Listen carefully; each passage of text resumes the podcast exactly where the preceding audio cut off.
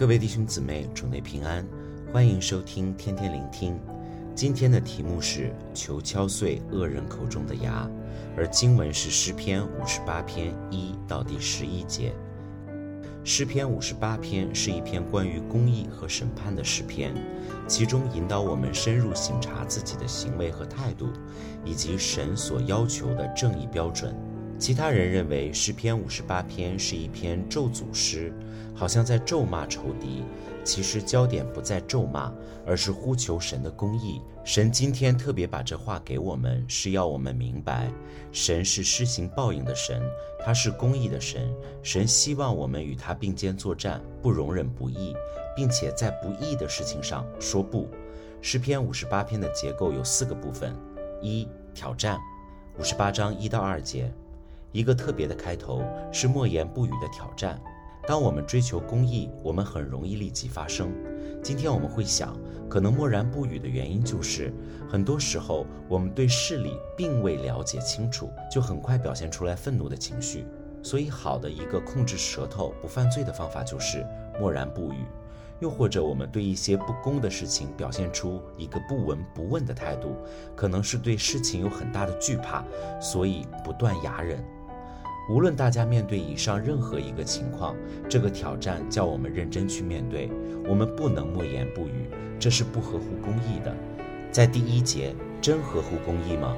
我们的缄默只是认同不公义，纵容罪，所以我们要发声，我们要站在神的公义那一边，不可以与恶人和罪人同流合污。大卫王建议我们要寻求神的帮助和保护，并需圣灵的引导来胜过种种不义和冤枉。而在这些时刻中，我们必须时刻依靠神的智慧，说出恩言，这就是表达关怀、支持和鼓励的说话。二、恶人的行为，五十八章三到五节，在诗篇五十八篇三到五节中，大卫王进一步指出了那些对于神完全漠不关心的人，他们的话语和行为只会对别人造成伤害和痛苦。我们应该时刻提醒自己，让我们的言语和行为都成为传递爱和和平的桥梁，而不是伤害和破坏的工具。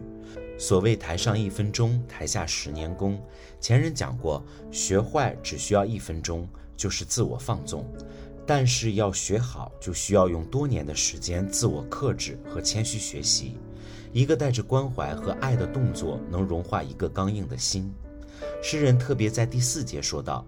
恶人好像蛇的毒气，张口就伤害人。我们常以为某些特殊类别的人才会伤害人，其实很多时候是因为自己受别人的伤害，无论在言语上或行为上转移去伤害别人，罪就这样泛滥在世界，毒气不断蔓延开去。很多人喜欢说粗言秽语，这些话都是从伤口发出的言语。受过伤害的人会透过话语来伤害别人。诗人在第四节下说道：“不听行法术的声音。”这里很鲜活描写一个心理偏执犯罪的人是耳聋的，任何说话都听不进耳，是一种不开放的人生态度，偏行己路，任意行恶。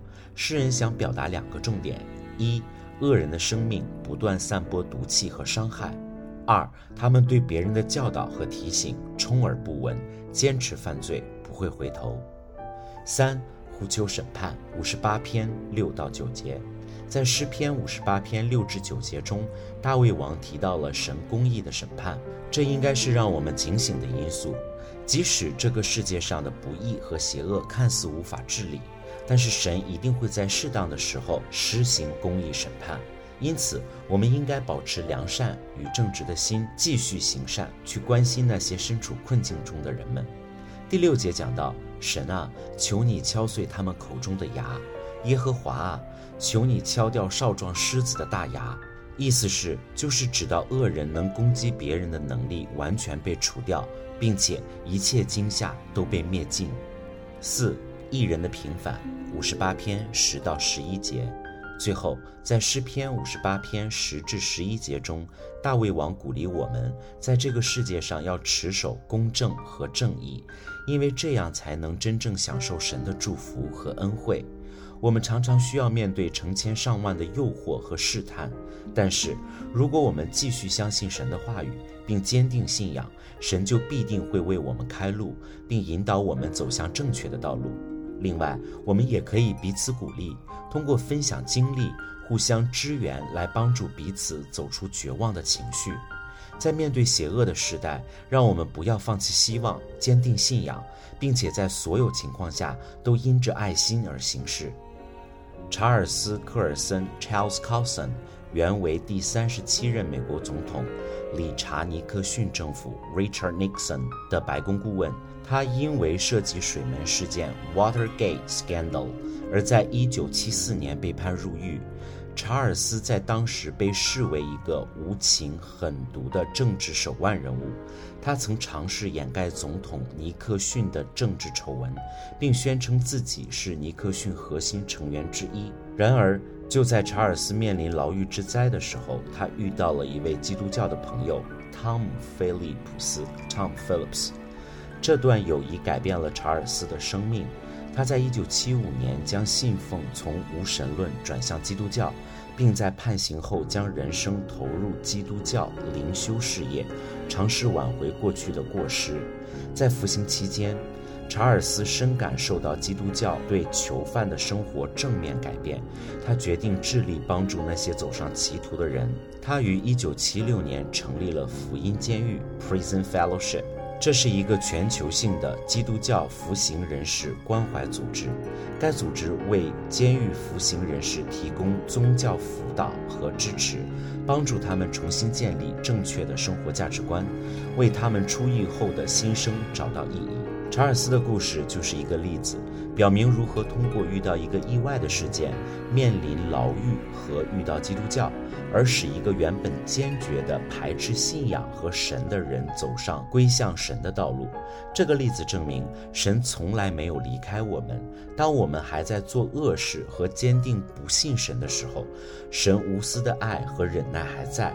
让我们用以爱还爱的心来见证神的厚爱。愿神祝福大家。